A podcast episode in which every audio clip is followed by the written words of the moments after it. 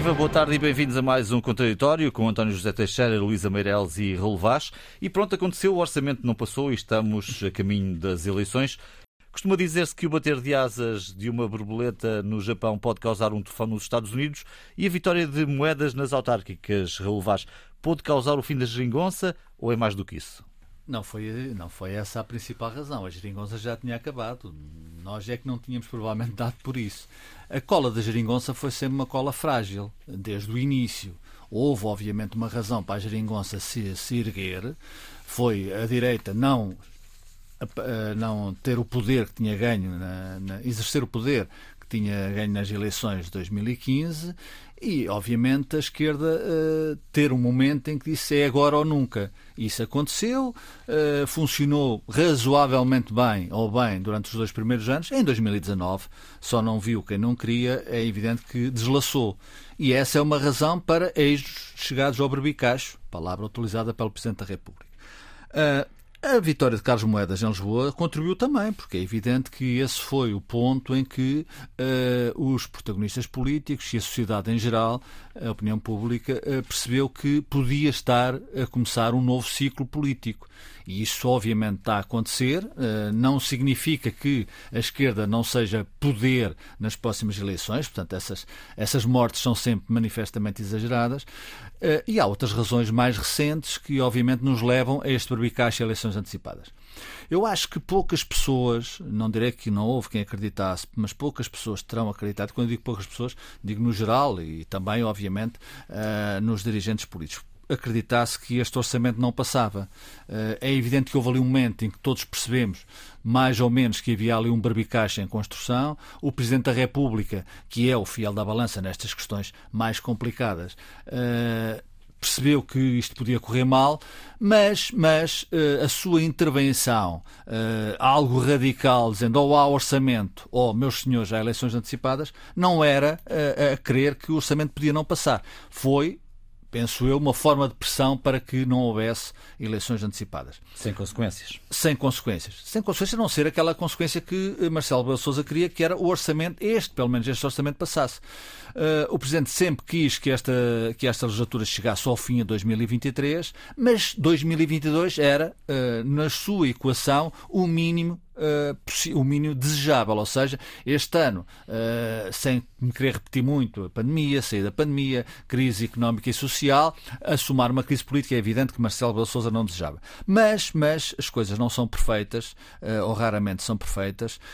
Marcelo fechou-se no seu quadrado quando tomou aquela atitude pública, dizer ou há, ou há orçamento ou há eleições, não uh, perdeu ferramentas para uh, ter outra solução, fosse ela uh, provavelmente uma solução de, de tentar passar este ano uh, com um orçamento em duodécimos, uh, tentar passar esta tempestade quase perfeita, uh, mantendo ou dando tempo também às alternativas se consolidarem. é preciso dizer e repetir que o Presidente da República, antes deste berbicacho, ou antes de se pensar que isto acontecia, teve intervenções públicas em que disse que era preciso uma alternativa. Não, não é de esquecer, eu não me esqueço, aquela intervenção junto de empresários, a dizer ajudem-nos, ajudem a criar uma alternativa. Isso tem significado político, ou seja, Marcelo não queria que as eleições fossem agora. Uh, Agora, é evidente que uh, a, a geringonça já tinha acabado, a geringonça acabou, mas atenção. Uh, nestas coisas, como em muitas outras coisas da vida, uh, não podemos dizer, aliás, é curioso ouvir as pessoas que uh, são inteligentes. eu estou a falar de Augusto Santos Silva, que numa intervenção esta semana disse que há três hipóteses ou seja, uma, um novo acordo à esquerda, uma maioria do Partido Socialista ou então a direita voltar ao poder. É evidente que está a falar também em termos num quadro de campanha eleitoral, o, o discurso do PS vai ser muito esse. Agora, é evidente que o Partido Socialista tem aqui um problema, que é, uh, tem uma vantagem e um problema. A vantagem também lhe foi dada involuntariamente por Marcelo Bade Souza quando disse eu não vou demitir, ou criou a ideia, transmitiu a ideia de que eu não vou demitir, o, o se houver uma crise, não vou demitir o Primeiro-Ministro e não é desejável que o Primeiro-Ministro se demita. O que é, qual é o que, é que isto uh, consegue? Consegue que António Costa possa, no seu legítimo direito, atenção, uh, por exemplo, em janeiro subir o salário mínimo, uh, dar um aumento aos funcionários públicos, criar uma legislatura, criar leis ou tentar que as leis que estão a ser, para ser aprovadas, isso já aconteceu ontem, com o Secretário de Estado dos Assuntos Parlamentares, dizer acelerem estas leis. Portanto, este é um quadro que não, que não, não, Mas não está tem. limitado, apesar de tudo. Sim, está limitado. limitado. Claro, com, com certeza está limitado. Mas não é um governo de gestão. Ou seja, António Costa não está em gestão. Isto faz muita diferença. Faz, eu diria, toda a diferença em tempo de campanha eleitoral. Ou seja, isso é uma vantagem que lhe foi dada involuntariamente por Marcelo Souza, que António Costa vai legitimamente usar, e é, obviamente,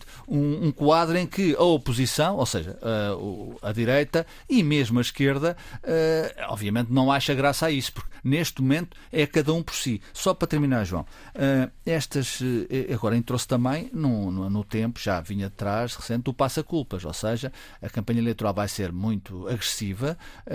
aliás, repara-se o absurdo de tanto o Bloco ou o PC estarem agora a dizer, mas por amor de Deus, porque é que não há um segundo orçamento, porque não há um segundo texto? É evidente que não há condições objetivas e tanto o Bloco como o PCP sabem, sabem isso.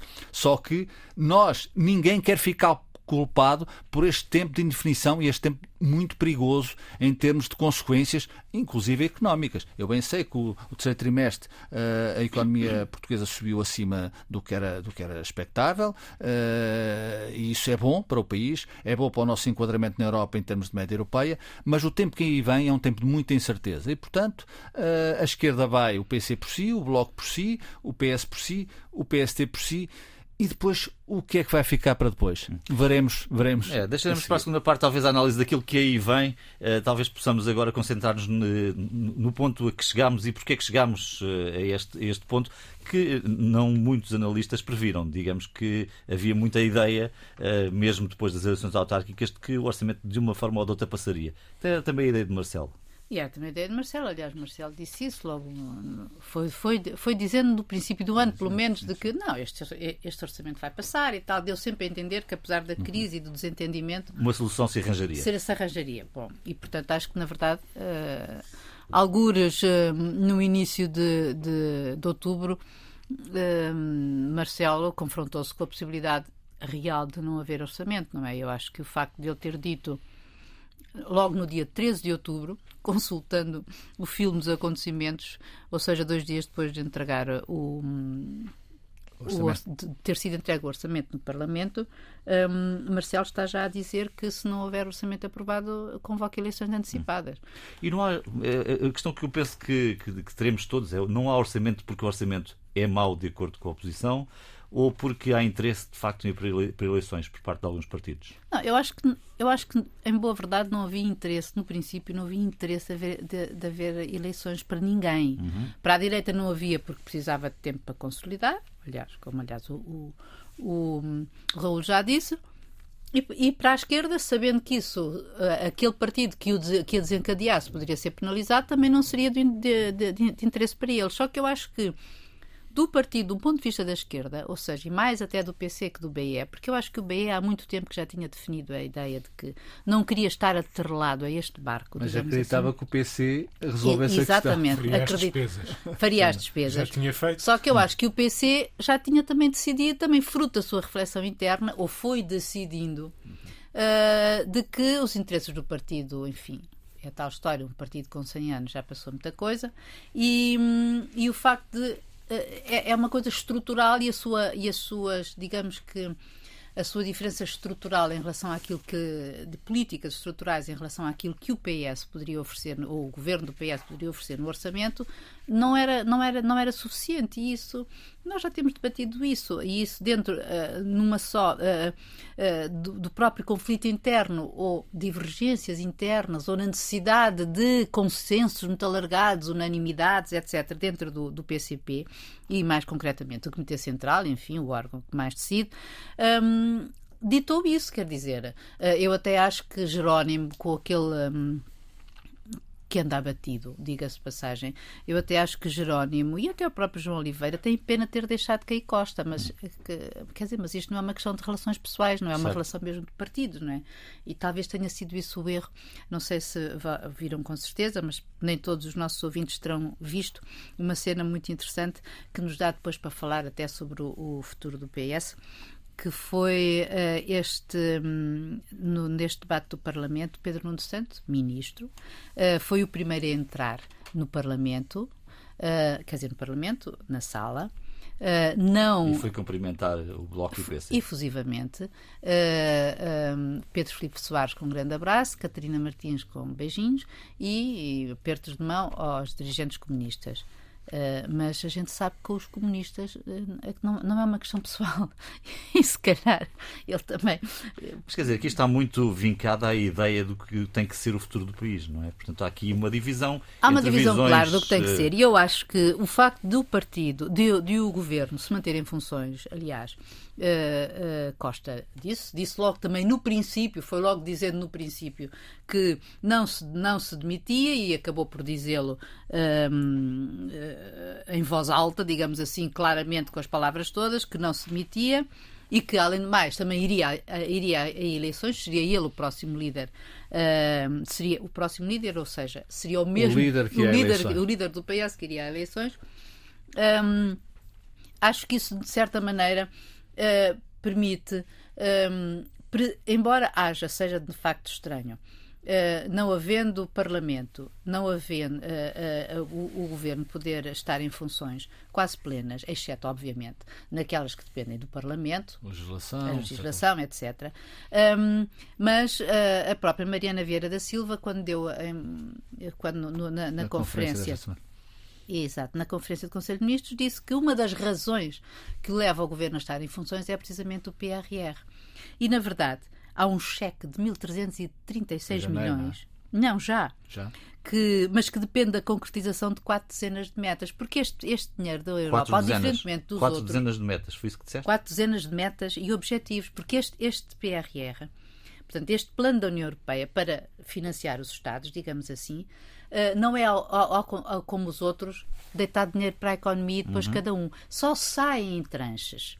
E, portanto, em, no, e no princípio de, 92, de 2022, há despesas, e aí não vamos ter orçamento, que uh, em princípio seria prevista uma tranche de 3,2 mil milhões de euros, que, em que quase 1.200 mil, mil, mil milhões estavam previstas para a saúde, para a educação e para o ambiente.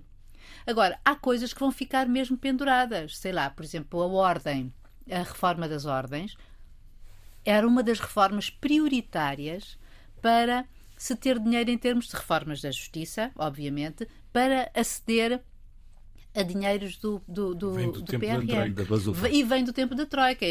Está-se a ver o tão longo que é esta exigência. Mas já é uma grande dúvida o que é que vai acontecer à TAP, não é? O dinheiro, o, o em princípio, o governo terá que injetar um, mil milhões, não é? De euros na TAP. Cerca disso. Cerca disso, uhum. não é? E sendo certo que a TAP hoje é um tema polémico entre a direita e a esquerda. E eu não tenho a certeza se, em subindo a direita ao poder, no, no, na sequência de eleições, a TAP fique como está. Hum. Mas a verdade é que é preciso que, eh, que eh, pagar esse dinheiro para que se cumpra o pacote de Bruxelas de ajudar a TAP. Ou seja, nós de uma maneira ou de outra estamos metidos num, num barbicacho e em que todos nós, todos nós, salvo seja, uh, em que. Todos nós, todos todo, nós. Sim, todos nós que, que, que, que votamos e elegemos os Exatamente. partidos que governam. Uh, nos estamos metidos e não era necessariamente aquilo que a gente queria, mas pronto, António, olha. a tua visão também sobre a forma como se chegou este barbicacho? Pois, mais à frente falamos como é que se sai daqui. política barbicacho, no tempo recente, é da autoria do Presidente da República. Sim. Eh, que nessa parte eh, acertou, ou seja, na, no seu, na sua visão de mais, mais larga, eh, ele considerou a possibilidade de umas eleições antecipadas lhe trazerem um barbicacho. E, e, e, ninguém quer um barbicacho. E essa Ou possibilidade seja, é começar por. Antecipadas. Exatamente, ele não queria eleições antecipadas, deu por adquirido, enganou-se. Marcelo Rebelo de Souza costuma acertar bastante mas eh, enganou-se. Eu lembro-me na entrevista que deu à RTP em maio, ele deu por adquirido que este orçamento Sim. era um orçamento que passava. Poderia Exato. ser problemático o seguinte, o ano seguinte, é. mas este ele dava por adquirido. Eh, enfim, não foi apenas o Presidente da República que, que o dava por adquirido. Eh, isto é um bocadinho quase como a vitória, de, partiste aí este, o início do programa, é quase como a vitória de Carlos Moedas em Lisboa. Ninguém a conseguiu antecipar e também a derrota do orçamento, sendo uma possibilidade, uh, não foi algo que tivéssemos, pelo menos há um tempo mais atrás, considerado que, que uh, era provável acontecer. Bom, hoje, como em tudo, eh, quando a gente começa a fazer uma visão mais retrospectiva, encontra eh, mais razões do que aquelas que pareciam evidentes à época, sendo que as coisas estão sempre em mudança. Portanto, quando passam, obviamente que elas fixaram-se. Ah, segunda-feira acertamos. Não é só por isso, é que quando passam elas fixaram-se. Foram ah, assim. Eh, quando estão em movimento, elas estão em movimento. Uhum. E, portanto, podem ter movimentos diversos e podem surpreender-nos como surpreenderam o Presidente da República. E, portanto, quando o Presidente se começa a perceber que as coisas não estão tão certas, convém lembrar que ele foi recebendo os partidos eh, em alturas em que nem havia aparente pretexto para serem recebidos, mas quis, ele de vez em quando, regularmente, quer medir a temperatura das coisas. Eh, e, portanto, se olharmos um bocadinho para trás, nós eh, verificamos coisas mais ou menos óbvias que vamos sempre repetindo, que no fundo o cimento da geringonça era fraco e as contradições muito fortes. E, portanto, o entendimento foi sempre mínimo na legislatura anterior, como sabemos. Eh, nesta legislatura não havia qualquer entendimento. O governo foi minoritário na última legislatura e convém sempre lembrá-lo, eu tive sempre essa noção, todos tivemos essa noção, de que estamos perante um governo sem apoio parlamentar eh, conhecido, eh, garantido e, e de dimensão minoritária. É tão simples Ponto. como isso, a realidade das coisas é, é exatamente esta. E, portanto, o que é que acontece? Uh, a legislatura anterior passou e, por parte do Bloco de Esquerda, uh, a continuidade do entendimento uh, estaria dependente de um acordo escrito que o PS não quis. Isso é objetivo, é histórico. Uhum. Que o Presidente não exigiu? Que o Presidente não exigiu, nem ao PCP, nem aos Verdes, nem ao Bloco de Esquerda. Eh, o PCP nunca deu muito relevo a esses documentos escritos, já os desvalorizou em relação àquilo que tinha acontecido na legislatura anterior, que tinham sido exigência de Cavaco Silva. Eh, e estes dois partidos começaram a ter eh, muitos problemas internos decorrentes de resultados eleitorais, de sentimentos, de, de divergências, do, do PS não os levar suficientemente, digamos, eh, a sério, passa a expressão, no, dia a dia, na ausência de negociação permanente, como aconteceu na legislatura passada, por muitos motivos. A verdade é que parece, quando olhamos para trás, que o primeiro orçamento passou porque também não, eh, não, havia condições para dissolver sequer a Assembleia, seria um impasse completo, porque o Presidente eh, estava, estava a terminar o seu mandato e ia começar outro, e, portanto, as inibições constitucionais não davam espaço de manobra para, para esse, seria essa um ousadia. Grande, grande seria mesmo um berbicacho do tamanho do mundo.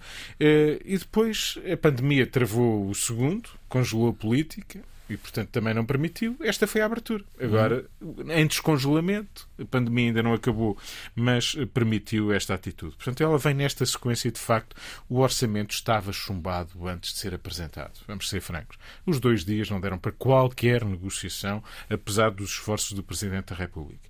E do Governo, já agora? E, e do Governo... Foi dando coisas? Não, eu digo, nestes dois dias não foi houve cedendo. negociação. Houve no fim de semana, ah, de uma forma intensa, sobretudo com o PCP, eh, o Comitê Central tinha uma ideia muito concreta e não se afastou dela e, portanto, o PCP não se mexeu mais do que aquilo que poderia mexer-se. Aliás, quando digo poderia, verdadeiramente não se poderia mexer, porque olhando para o discurso de encerramento de João Oliveira, o líder parlamentar do PCP, percebemos bem que o entendimento era impossível, porque ele diz: bom, nós podemos mexer avulsamente nesta medida, mas sobra a habitação, a certo. precariedade e não sei o quê, a saúde. Podemos mexer numa coisa da saúde, mas sobra este problema e outro. Portanto, Portanto é estrutural, não é conjuntural. É uma coisa estrutural, é um projeto global, enfim, um projeto, projeto global. Eh, lembra outra coisa, mas eh, do ponto de vista político. E é, já agora é, é um projeto irreal, que não há dinheiro para fazer Mas essas isso. são as tais contradições. Claro. Quer dizer, quando nós estamos na Europa com este envolvimento, quando estamos dependentes de um pacote de fundos tão, tão significativo para a nossa recuperação, a Europa é algo que divide absolutamente uhum. Bloco de Esquerda, PCP e Partido Socialista. Portanto, há um lado de clarificação política final. Durou seis anos, é, é um tempo quase uh, que impressiona. Como é que durou seis anos? Uh, mas, de facto, para o país, isto tem que ser dito com toda a frontalidade, para passar a expressão também antiga, enfim, mais caricatural. É, este, este gesto prejudica o país. Ponto final.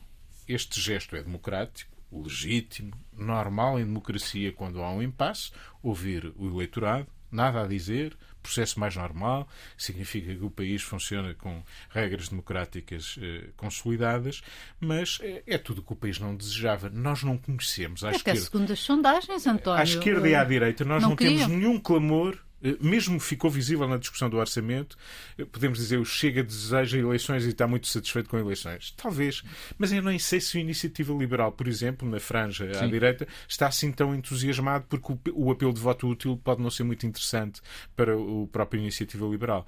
Mesmo o Bloco e o PCP não, não quiseram continuar, mas ao mesmo tempo parecem incomodados, sobretudo o PCP, por irmos para eleições, embora, ok, Nós vamos deixar eleições. isso para a segunda parte do certo. programa. Mas eh, só para, para eh, concluir em relação a este ponto, como chegámos aqui. Eh, nós chegámos aqui com uma vertigem muito grande. Quer dizer, de repente, julgo que o Presidente da República se apercebeu disso, de repente, apesar de ninguém o desejar, apesar de ser negativa para o país esta espera ou esta demora ou esta paragem, a verdade é que pareceu, a determinada altura, a vertigem era tão forte que ninguém a conseguiu travar.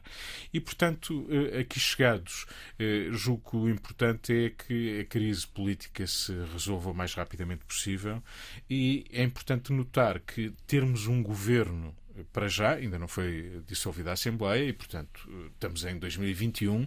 O orçamento de 2021 está em vigor, não tem qualquer limitação. O governo mantém toda a governação até ao final de dezembro. Também é preciso dizer isso. Exatamente, que é uma coisa que de vez em quando pensamos que, bom, chumbou o orçamento já está tudo paralisado. Não, não, já, ainda, estamos, já ainda temos novembro e dezembro, não, outubro, novembro, dezembro, ainda uhum. estão aqui para fazer o que for preciso fazer. E mesmo a seguir, nós estamos numa situação de facto inédita, um orçamento chumbado que nunca tinha acontecido tinham acontecido um chumbo em 78, salver de, das grandes opções do plano. Não, não, foi para Grandes opções do plano. Não, não, não foi não, o orçamento. Chumbou, apenas as grandes é, opções do é plano. É a primeira vez. As grandes opções chumbaram. É a primeira Eu vez. com a ideia que era o orçamento, o orçamento não, só as grandes opções do plano.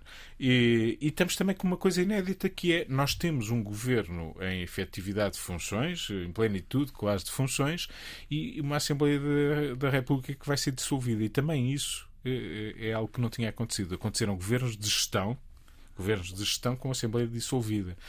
É claro que, em nome do país, independentemente da disponibilidade do Partido Socialista e de António Costa para continuar e da vontade de quererem continuar, o país agradece que não o paralisem muito. Hum. Tem que paralisar para fazer eleições, mas já agora convém que não exagerem, porque todos sofremos com isso.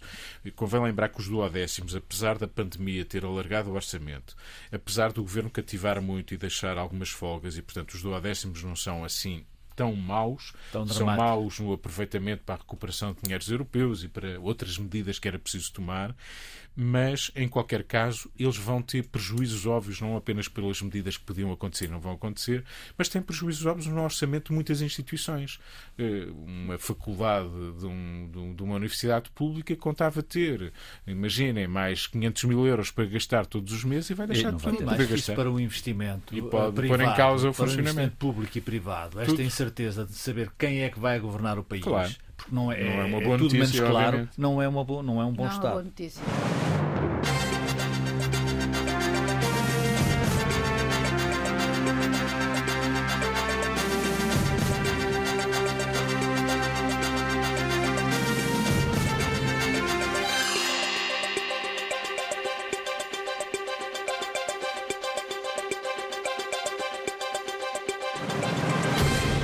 Viva, boa tarde de novo e bem-vindos à segunda parte deste contraditório. E vamos agora olhar para a frente, para aquilo que os próximos, talvez 3, 4 meses, eh, nos uh, podem trazer, relevar, porque dentro de 4 meses provavelmente teremos as eleições feitas. Esperamos uh, que antes. Não é?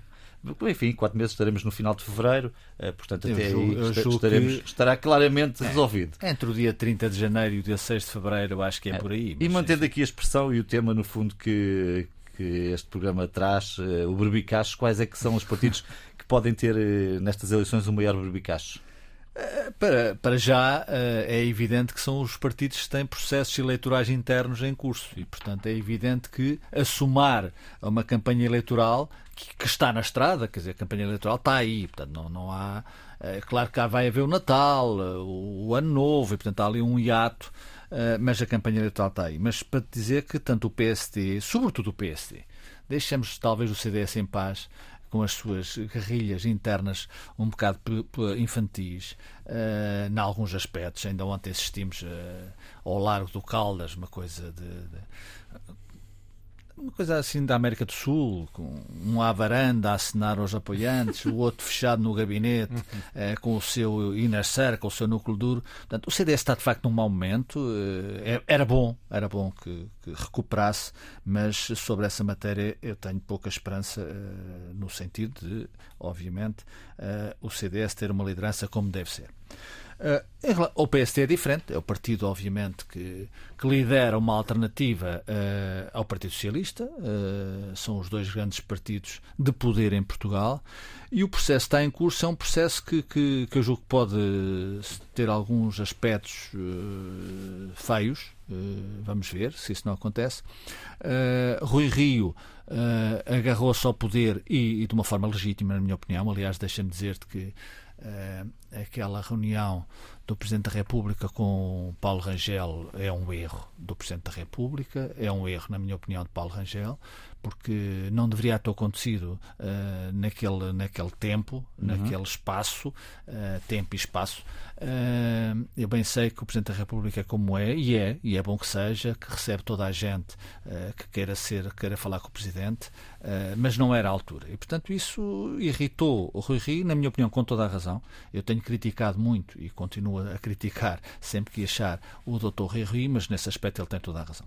Se isso mudou ou não, uh, quem, vai, quem vai liderar, quem vai ganhar as eleições no PST, eu tenho dúvidas.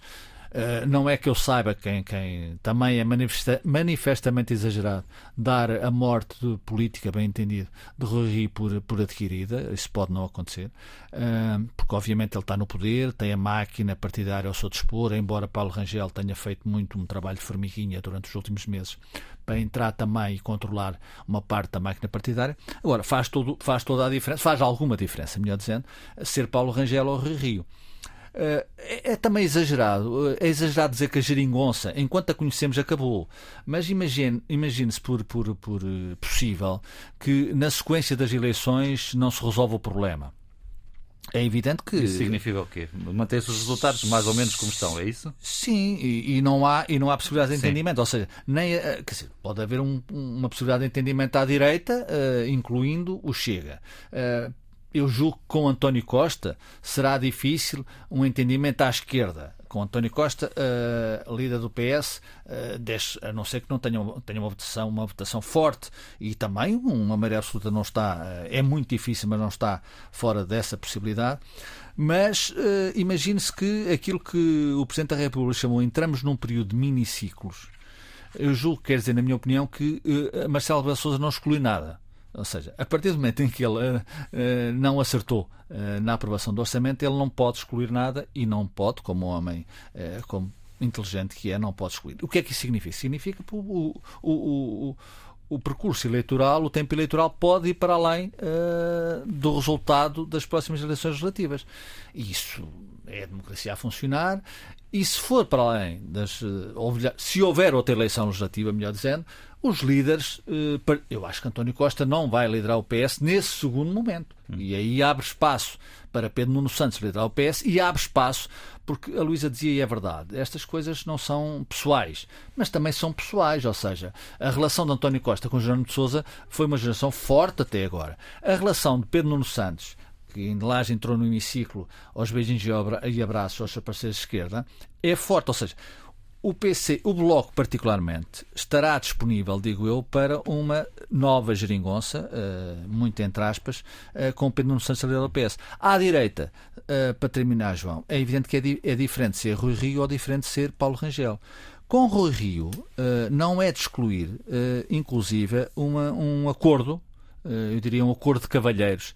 Aliás, Marcelo Belo Souza fez isso. Enquanto líder do PST, havia 115, 115 e Marcelo Belo Souza aprovou uh, três ou quatro orçamentos. Três, pelo menos, se a memória não me falha. Esse era, seria o sonho do, do, do, do ciclo deixar de ser miniciclo e passar a um, um, a um ciclo maior, mas com um acordo de cavalheiros. Acordo de cavalheiros entre quem? Entre António Costa e, e, e, Rui Rio. Ou seja, não é formalmente um bloco central, ou não seria formalmente um bloco central, mas havia um entendimento entre as duas partes, os dois partidos, perante a situação do país, dizer vamos uh, aprovar uh, matéria que seja importante para a estabilidade do país e depois deixamos a outra para, para, para, melhores, uh, para melhores tempos. Deixa passar para o Só Rangel. Sim. Rangel é evidente que eu julgo que não fará, até pelas circunstâncias, qualquer possibilidade de acordo de cavalheiros à esquerda, mas eu acho que facilita, facilita muito uma frente de direita com o Chega informal, absolutamente informal, mas uma frente que possa ser alternativa de poder ao Partido Socialista e à esquerda. Luísa, como é que vês os próximos meses? Parece que temos eleições que ninguém quer ou que Isso. ninguém queria. Mas que vamos tê-las, não é? Uh, sim, e resta saber também quando. Uh, e, e, digamos que também ainda vai acontecer muita coisa para que, para que possamos ver mais claramente aquilo que vai acontecer. Um, para já é a data das eleições, é verdade que tanto podem é verdade que Paulo Rangel uh, pediu Paulo Rangel, enquanto candidato a líder do PSD, as pediu para um, um tempo adiantado em fevereiro, uh, mas a verdade é que não me parece que mais nenhum partido, aliás, o governo pede eleições pela voz de Cisa Vieira, ehm, pede eleições o mais rapidamente possível uh, e, enfim, embora os partidos de esquerda, falo do PC e do BE, não tenham manifestado a sua vontade em ter eleições, a verdade é que terá que as haver. Uh, e o, isso causa um problema para. Um, quer dizer, é que, é, é, é que o, o, quadro pode ficar tão complicado que, que efetivamente das duas, um, das duas três, não é? Como dizia o, o Augusto Santos Silva. Ou há uma maioria absoluta de, do PS, o que eu acho que é uma coisa um bocadinho irrealizável. Hum, um improvável. acho, acho muito improvável. Uh, não estou a ver um PS e, e, um governo desgastado por ter estes anos todos de governação e mais uma pandemia em cima. Uh, possa, possa, possa alcançá-la, apesar de poder fazer uma, uma campanha eleitoral a dizer que uh, se nos elegerem vamos ter finalmente aquilo que prometemos agora que temos dinheiro, etc, etc. Um, mas um, ou, ou isso acontece, ou ou, ou, tem uma maioria reforçada, como ele diz, não é? Aliás, é a palavra que eles usam para maioria absoluta, mas enfim, ter uma maioria maior do que a que tem agora, em que eventualmente eu acho que uma das lições desta crise é que governos minoritários nunca mais, não é? Porque já se percebeu que desta nunca, maneira nunca não dá. Deve dizer nunca. Não, nunca mais no sentido de pelo menos não ter, quer dizer, governos minoritários não ter outra mais cola, não ter outra sem cola. outra cola, quer dizer, sem haver um mínimo de entendimento até escrito. Um, porque provavelmente poderemos assistir até efetivamente um dia um futuro governo de coligação. Santos Silva falou no PAN, Uh, mas até quem sabe uh, com, com, com, o Bloco de Esquerda, não faço ideia. Uhum. Uh, mas isso tudo depende, mais uma vez, do resultado das eleições. e ainda pode, obviamente, ganhar a direita, com ou sem. É curioso que Paulo Rangel tenha dito que não quer ir a eleições com o CDS, portanto, cada um por si. Sim, mas é a questão uh, do voto útil, é a questão do voto é a questão do voto ele, Sim, mas, é. mas eu acho que para o CDS é, é péssimo. o que eu quero dizer é isso: é que ah, para, isso, isso. Para, para o PSD isso funciona em ah, termos sim, de chamar claramente. voto útil, agora para o CDS, que já está metido numa grande embrulhada, é péssimo. Para, para o, dentro, do, dentro do PS, eu o, o, António Costa foi muito claro, uh, é, ele que, é ele que vai a eleições, portanto, para já, a tal história dos papéis da reforma ainda não foram, ainda não foram colocados, uh, mas uh, eu sinto... A reforma cá dentro. A reforma cá dentro, sim, mas o homem ainda é novo, então. Um, Tem muito para andar. Pode ter outros destinos. E, um, mas não estou bem a ver como é que. Porque o PS sendo. Um, o, o que é que o PS pode.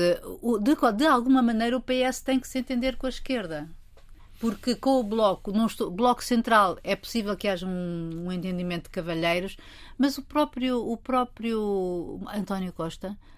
Hum, Sempre fechou a porta a essa, a essa ideia. Naquela altura, ah, sim, também né? passagem, naquela, naquela altura. altura. António, como serão os próximos meses? Não, vão haver a necessidade aguça o engenho e a necessidade tem o peso que tem e a realidade tem o peso que tem. Vamos ver. Uh, como é que eu olho para os próximos tempos? Olho com dois partidos centrais que não deixaram de ser centrais, apesar da fragmentação partidária que assistimos. PS e PSD continuam a ser os dois partidos centrais. Cada um deles vai lutar por maximizar uh, a sua votação, apelar ao voto útil, à esquerda, à direita. Ehm, chamemos-lhe maioria estável, reforçada e duradoura, no caso de António Costa, ou uma vocação maioritária, como gosta de dizer Paulo Rangel, Acho ou que ambos vão a ambição de Rui Rio. Vamos ver eh, como é que se esclarece a liderança também no PSD, eh, qual dos dois e, e nenhum ambos dos cenários. PSD e PS, bem Exatamente, estamos a falar do, do, do PSD, não será diferente Rui Rio de Paulo Rangel nessa ambição de maximizar uh, à direita e de serem o polo, uh, digamos que, de alternativa ao Partido Socialista. Uh, eu acho que o PS terá aprendido uma lição que, que não aprendeu em relação ao PSD, que foi não fechar portas. O que é natural nesta altura, a esquerda está ressentida, a esquerda falhou, deu um argumento à direita para dizer que aqueles senhores não se entendem. Querem votar neles, acabaram de falhar. Eles não se entendem.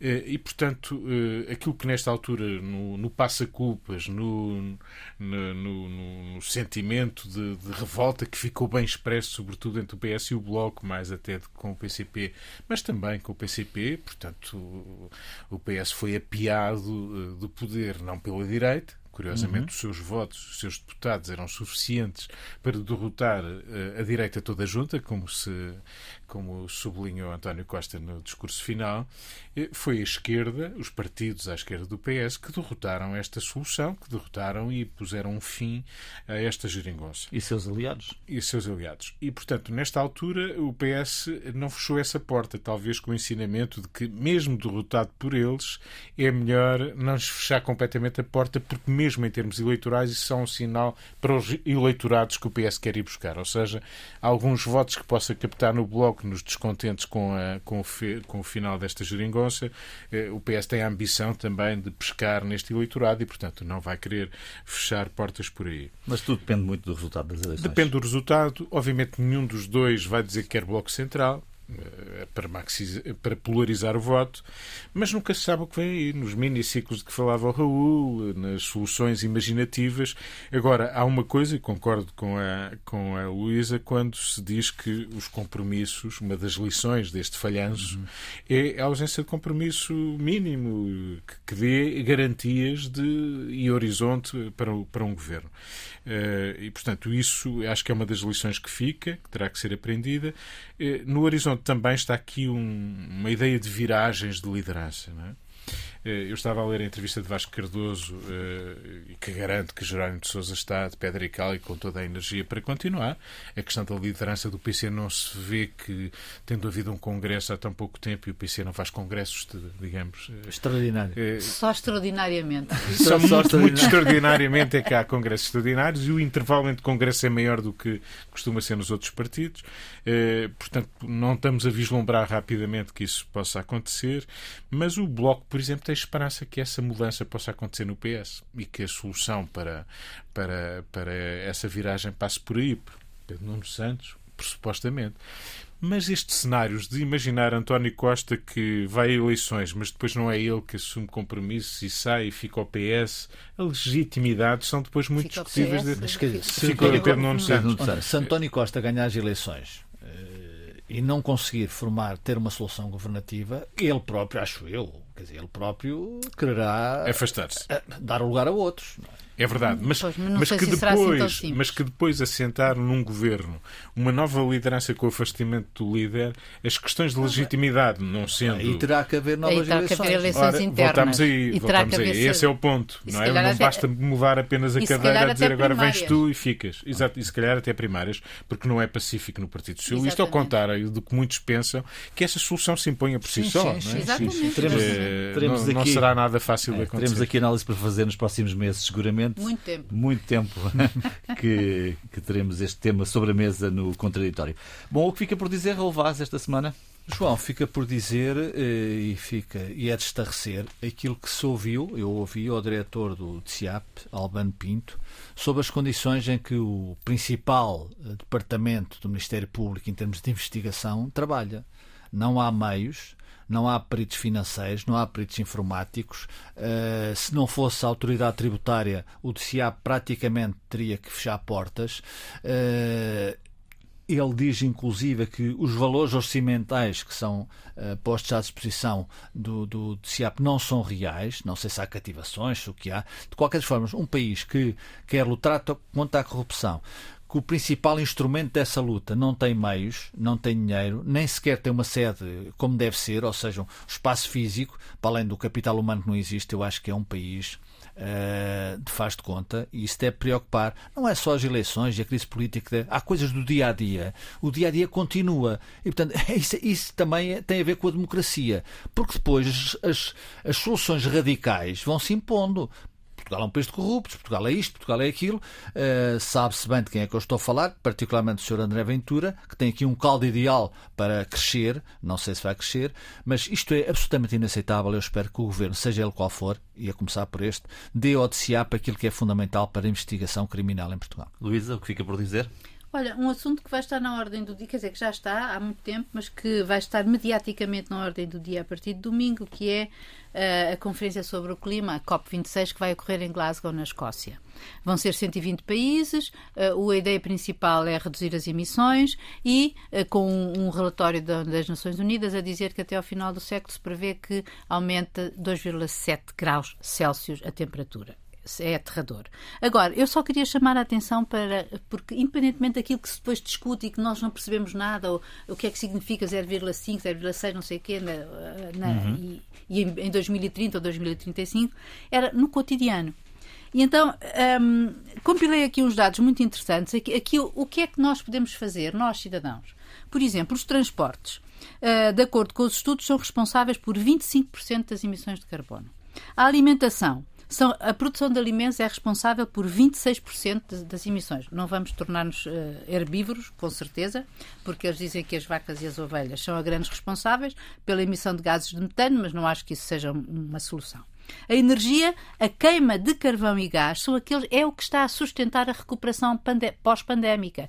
E lembre-se que a China, este ano, autorizou a abertura de 73 minas de carvão. Há uma crise uhum. de energia, de facto. Exatamente. Depois tens a climatização, os aparelhos de ar-condicionado são dos que mais são um encargo duplo e tremendo para os, o, o, o ambiente. Os impostos, quando se, quando se quando se taxam, uh, quando se faz a taxa chamada imposto verde, também dificulta a vida dos cidadãos.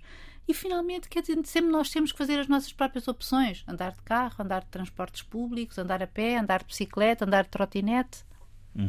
Um berbicacho, portanto. Eh, eu, eu, acho que poderíamos também ter falado, outro tema seria a Polónia, eh, já, já que abordámos o assunto em relação à questão do direito europeu e da lei nacional. Eh, há uma decisão do, do Tribunal, do Supremo Tribunal do Tribunal de Justiça da União Europeia que condenou a Polónia a pagar um milhão de euros por cada dia em que teme em continuar a funcionar a Câmara Disciplinar do Supremo Tribunal de Justiça polaco. A questão que está em causa, mais uma vez, é eh, a separação de poderes eh, e o Estado de Direito. E ao contrário do que tem sido muito dito, dizendo que os tratados não contemplam de forma tão clara a supremacia do direito europeu sobre o, Estado, sobre o direito nacional, nós estamos a falar de uma coisa que é mais basilar ainda do que essa, que é o Estado de Direito. E esse é basilar na formação da própria União Europeia eh, e é um pressuposto, eh, não, não tem a ver sequer com eh, os tratados que são muitas vezes invocados. O que é curioso desta história é que, mesmo com as tentações nacionalistas, a opinião pública polaca, por todas as sondagens que conhecemos, é favorável à decisão da União Europeia.